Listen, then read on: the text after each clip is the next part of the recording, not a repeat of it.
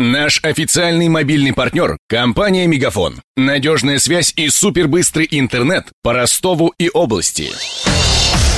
Патруль радио Ростова. На улицах города. Слушай прямо сейчас. Продуктовых ярмарок выходного дня в Ростове станет больше.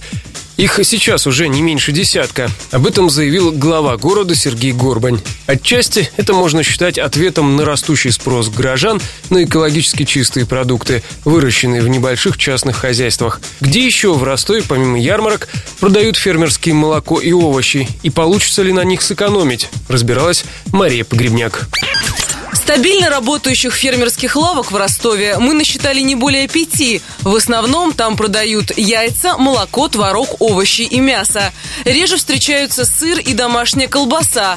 Сэкономить на них не получится, выяснил патрульное радио Ростова Сергей Грицук. Он сравнил цены на рынке, в супермаркетах и в лавках. Цены на молочную и мясную продукцию значительно разнятся не только между специализированными магазинами и супермаркетами, но и среди самих фермерских лавок.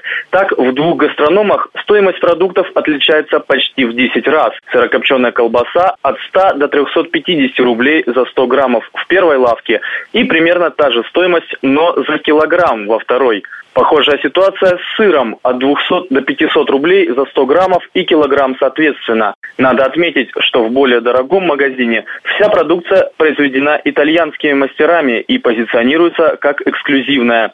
Единственное, в чем сошлись конкуренты, кефир, как русский, так и итальянский напиток, обойдутся в 90 рублей за пол-литра.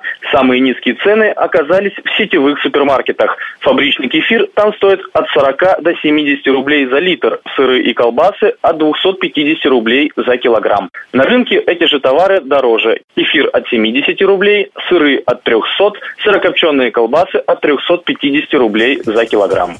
В отличие от тех, кто торгует на ярмарках выходного дня, владельцы лавок платят за аренду помещения и нанимают работников, что отражается на ценнике. Другая причина дороговизны – в высоком качестве товара. Владельцы магазинов строго следят за тем, что им поставляют из крестьянских хозяйств в области, объясняет руководитель проекта «Магазин фермерских продуктов Телега» Денис Зарубин. Овощи должны выращиваться в определенном типе почвы, без использования удобрений, которые а, могут навредить здоровью человека, без использования пестицидов. По молоку крайне важно, где кормятся животные, какой у них откорм, какие породы этих животных. По мясу то же самое. Необходимо учитывать и экологию региона, и откуда поставляются корма, и каким образом животные содержатся. Большую роль играет состояние животного, чистота, чтобы животное не болело и так далее. Найти надежного поставщика – задача не из простых. Приходится самостоятельно объезжать область в его поисках.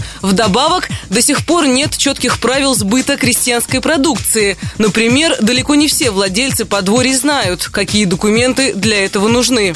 Хуже всего обстоит дело с молоком, говорит основатель проекта «Фермерская лавка» Константин Окунев. У производителей нет просто документации. Это все эти личные хозяйства, там, они торгуют на ярмарках, какие-то элементарные ветеринарные справки им дают, да, они имеют право торговать на рынке. Но брать под реализацию, допустим, своей лавки вы не можете, потому что у них других документов нет, они не проходят спецификации. Нету конкретных платформ в Ростове, где могли бы реализаторы встретиться конкретно с производителями. Зачастую это все происходит через перекупщиков, либо через даже несколько стадий перекупщиков. В целом заработать на продаже натуральной еды проблематично, признается ресторатор и владелец лавки Ханки Дори and Deuce Вадим Калинич. По его словам, недостаточно торговать только овощами и молочными продуктами. В ассортименте обязательно должно быть мясо. Моя лавка не чисто фермерская, она торгует еще и импортными сырами, деликатесами, винами, пивом. У меня под боком рестораны, плюс собственная кулинария, и мне удается все это собирать в некий гастроном. А когда открываются проекты эти в чистом виде, то там при низкой базе очень тяжело выживать в центре города. Ну, при том, что вы на яйце, допустим, будете зарабатывать 3-4 рубля на одном яйце, закупая его у фермера. Скорее всего, она будет успешной, если в ее основе будет мясо, потому что на сыре, на молоке, на твороге далеко не уедешь. Вот мы планируем, сейчас мы строим отдел мясной небольшой. В последнее время на ростовских улицах стали появляться стильно оформленные овощные павильоны. Правда, торгуют там не всегда местной продукцией. Помидоры, например, привозят из Азербайджана. Но такие ларьки тоже можно назвать фермерскими, поскольку овощи выращивают в небольших хозяйствах.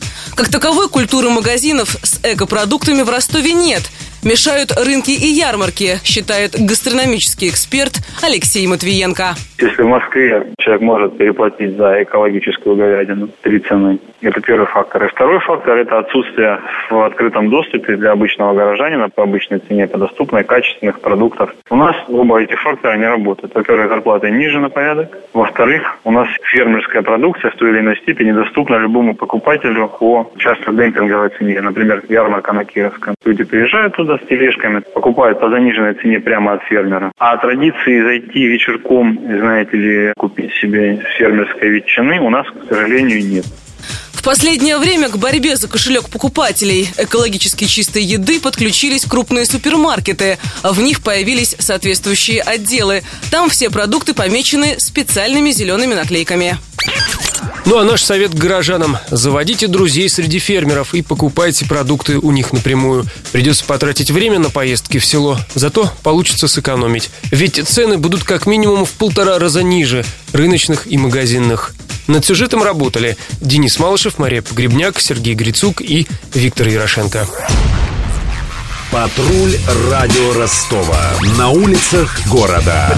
Прямо сейчас. Телефон горячей линии 220 0220. Наш официальный мобильный партнер – компания «Мегафон». Надежная связь и супербыстрый интернет по Ростову и области. Его создавали не для того, чтобы он красовался в витрине. Не для того, чтобы вяло грузить страницы по Wi-Fi в кафе. Не для того, чтобы взвешивать все за и против перед отправкой СМС. Дай волю своему смартфону, подключи ему идеальный тариф и затем...